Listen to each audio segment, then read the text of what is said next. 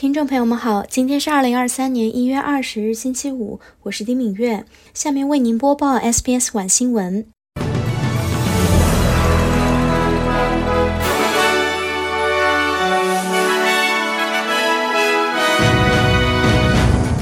最长寿老人去世，享年一百一十八岁。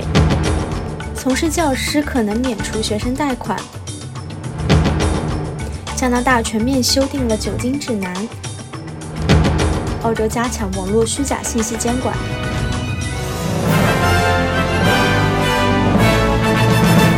法国修女安德烈是当今世上最长寿的人。周二，她在养老院去世，享年一百一十八岁零三百四十天。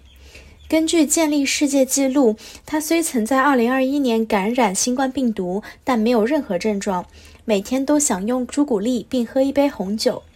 堪培拉国家流行病学和人口健康中心谢尔布恩教授说：“能活到老年的可能性取决于多种因素。”他说：“大约百分之二十五是由遗传决定的，这意味着大约百分之七十五是由其他因素造成的，称为环境因素。这些因素有些由社会控制，例如生活环境，同时也有较多的人为因素。”希尔伯恩说：“考虑社会和文化因素对健康和衰老的影响也很重要。发达国家的富裕阶层可能获得更多的资源和教育，令他们有健康的生活方式。”为了弥补偏远地区的教师短缺问题，在这些地区从事教师工作的学生债务将会被免除。联邦政府将会为在非常偏远的位置的小学、中学、日间照料中心以及预备学校工作满四年的人清偿他们的学生债务。符合条件的教师们可以选择免除其第一个学位的债务，或者在他们开始符合条件的学校担任教职开始时剩余的任何债务，以较少者为准。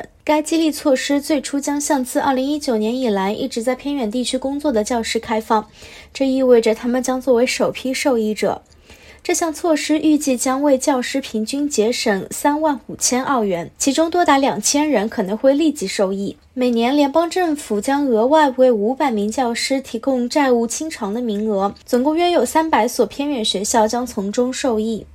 加拿大卫生当局发布了新的饮酒指南，表示。表示每周一到两个标准量的酒精摄入是低风险的。该指南发布于本周的一份报告中，还建议强制所有酒精饮料贴上健康警示的标签。本次指南内容与该国2011年的指南内容相比有较大转变。二零一一年指南的酒精可摄入上限为女性十个标准量和男性十五个标准量，并且与澳大利亚的标准保持一致。澳大利亚的一些公共卫生专家对此表示欢迎，认为这是朝着正确方向迈出的一步，也是对当前有关酒精相关危害现存问题的一种反应。澳洲国家媒体监督机构将获得更大的权力，打击网上虚假信息和错误信息的传播。澳大利亚通信和媒体管理局将制定一个可执行的行业标准，以取代自愿准则。联邦通信部长罗兰德告诉澳大利亚广播公司，像 Twitter 这样的科技巨头需要比自愿守则更多的东西